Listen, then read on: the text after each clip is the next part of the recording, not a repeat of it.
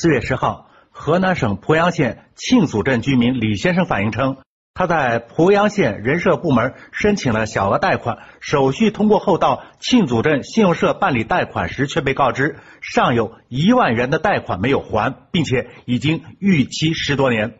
一头雾水的李先生立即就提出了质疑，并要求信用社找出当年办理贷款的合同，却被拒绝了。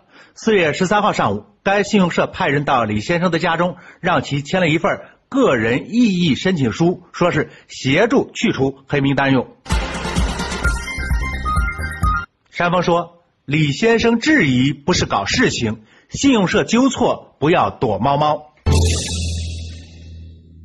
既然信用社要为李先生去除黑名单，那说明之前李先生的质疑是成立的。那这里就存在一个大问题了。”当年是谁冒用了李先生的名义做的贷款？而且这笔贷款十多年了都没有还上，给信用社造成的损失由谁来承担？而且有必要继续深究，这是个别现象还是普遍现象？信用社也好，我们其他的部门也好，不要觉得像李先生是来搞事情的，你悄悄的给他补上亏空就行了。必须要有举一反三的工作精神，要有一查到底的工作态度。李先生主张自己的权利，当然不是来搞事情的。信用社也没必要让一些个人的行为绑架了单位的形象。公开处理内部的害群之马，虽然不是一件光彩的事情，也可能会在一个时间内有损自身的形象。可是，如果一遇到事情就主张内部解决、加法处理的结果，当然要比依照法律处理的轻。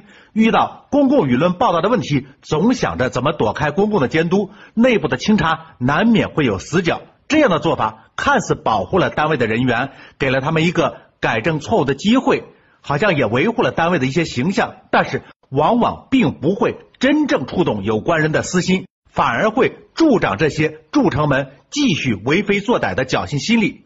事实证明。只有公开处理错误行为和个人，坦然接受社会监督，才能真正能保证单位能够正常运转的长效机制。